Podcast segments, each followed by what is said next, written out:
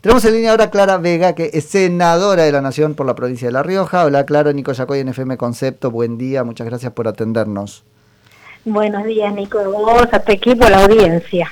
Bueno, Clara, ¿qué resultados, no es cierto?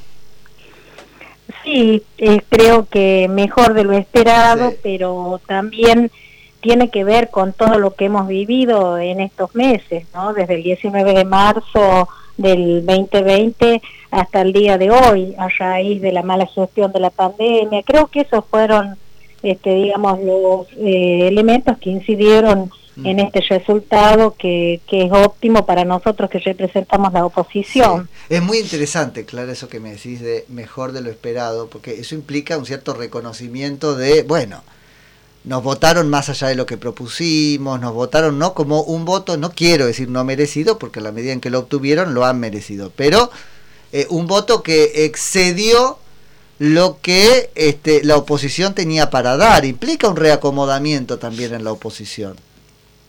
Sí, una gran responsabilidad de todo, ¿no? Para sostener el número de votantes que hemos obtenido en estas pasos eh, sumar a todos aquellos ciudadanos desencantados que no fueron a votar este domingo 12 de, septiembre y sobre todo eh, ayudar este, a, aquellas provincias que como mi provincia, ¿no? Que por ahí eh, un gobierno feudal, caudillista como el que se impone en el norte argentino, por ahí iba a buscar cualquier herramienta y yo ayer conversando con el equipo lo relacionaba con, con lo que pasó en San Luis con Rodríguez A después que pierde la elección paso, ¿no? Que no nos vaya a pasar en el resto del país ese triste modelo. Bien, eh, ahora nos vamos a meter este, con La Rioja, porque me parece que ahí hay este, cosas interesantes para charlar, pero te pido una última precisión en esta línea, ¿no es cierto?, respecto de los votos de la eh, oposición. Eh, porque si no hay también una sobreinterpretación, ¿no es cierto? Nos votaron porque nos quieren, ahí este, te, te haces cargo, crees, Clara, que corresponde hacerse cargo, eh, a ver, de un malestar general, eh, con la clase política en general, que como dicen algunos consultores, eligen en un momento una herramienta, pero sobre todo una herramienta para sacar o para limitar a otro, no tanto por el amor, sino por el espanto. ¿Qué, les pasa con eso? Porque me parece fundamental eh, para poner en su lugar la interpretación, ¿no es cierto?, del voto que recibieron. Bueno, en este caso nosotros mejorar la propuesta, eh, vos sabés que si nosotros seguimos todo lo que fue la agenda de debate, no o debate, ¿no? Acá estuvimos eh, con los medios ocupados de cuánta gente hubo en el cumpleaños de Fabiola o qué es lo que decía Tolosa Paz y nunca se debatió los temas que son importantes para la agenda ciudadana, ¿no? la falta de trabajo, el tema de la inflación, el tema del dólar, lo que le pasa a los empresarios que no pueden exportar. Hay tantos temas que tendrían que estar dentro del debate de la campaña y no estuvieron. Por eso también eso incidió.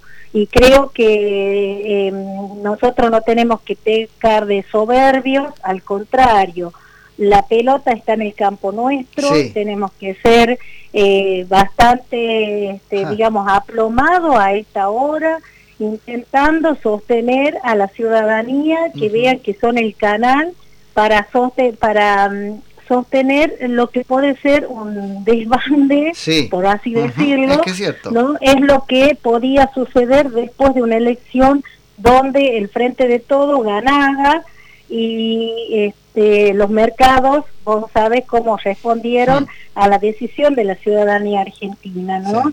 Nosotros venimos muy mal desde hace mucho tiempo, estamos prácticamente separados del resto del mundo, entonces esos temas eh, que son temas que debe tomar nota el gobierno, ¿no?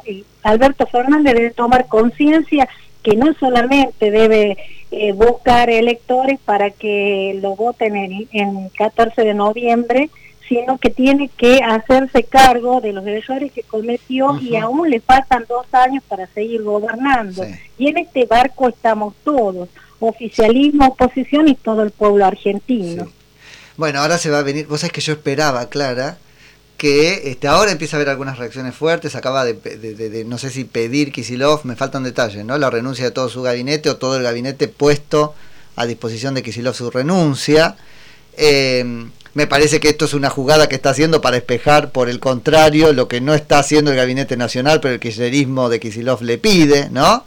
Eh, pero más allá de eso, la respuesta que yo esperaba del oficialismo era eh, una convocatoria urgente a la oposición. Y yo digo, ahí los mata a ustedes, porque empieza la pelea interna, que si hay que ir, que si no hay que ir, ¿no?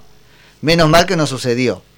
Una cosa es la responsabilidad y otra es morder el anzuelo, a eso voy, Clara. Bueno, si nosotros analizamos el devenir de toda la gestión de Alberto Fernández, vamos a ver que que el resultado de esto fueron los errores no de su gobierno, ¿no?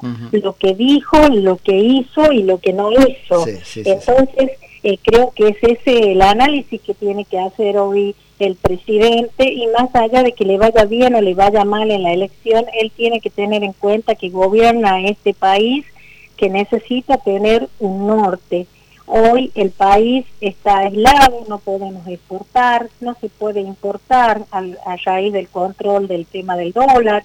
Entonces hay tantas cosas que debe mejorar para que nuestro país eh, pueda llevar, este, y sobre todo la ciudadanía, ¿no? una vida que se merece, una vida en tranquilidad, en paz, eh, vos sabés que somos prácticamente uno de los países que mayor inflación tuvo en este año y medio de pandemia. No hemos recuperado todavía el tema del ingreso de los turistas, el ingreso de mayor cantidad de aviones a nuestro país. Hay tantas cosas para mejorar. Creo que ese debe ser el camino y no retarlo a los intendentes, a los gobernadores que no pusieron toda la estructura dadivosa para obtener mejores resultados en la elección. Clara, ¿cómo está la situación en La Rioja? Ahora sí, ¿qué posibilidades reales hay? Entiendo que, que, se está disputando una cierta renovación dirigencial ahí en la oposición. Sí, bueno, sabes que nuestras provincias siempre son difíciles a raíz de esto que te planteaba, ¿no? En gobiernos feudales, en el caso de La Rioja, dirigencia que no se renueva hace más de 20 años, el tema de poder este, llegar con un mensaje a la ciudadanía y sobre todo a la de capital, donde radica la mayor cantidad de, población, pero también la que tiene mayor autonomía. No pasa lo mismo en el interior, donde los intendentes y los diputados provinciales generan una especie de cooptación con cada uno de los ciudadanos, con una beca, con el empleo municipal, etcétera, etcétera, entonces hay poca libertad para elegir otras opciones que no sea el oficialismo.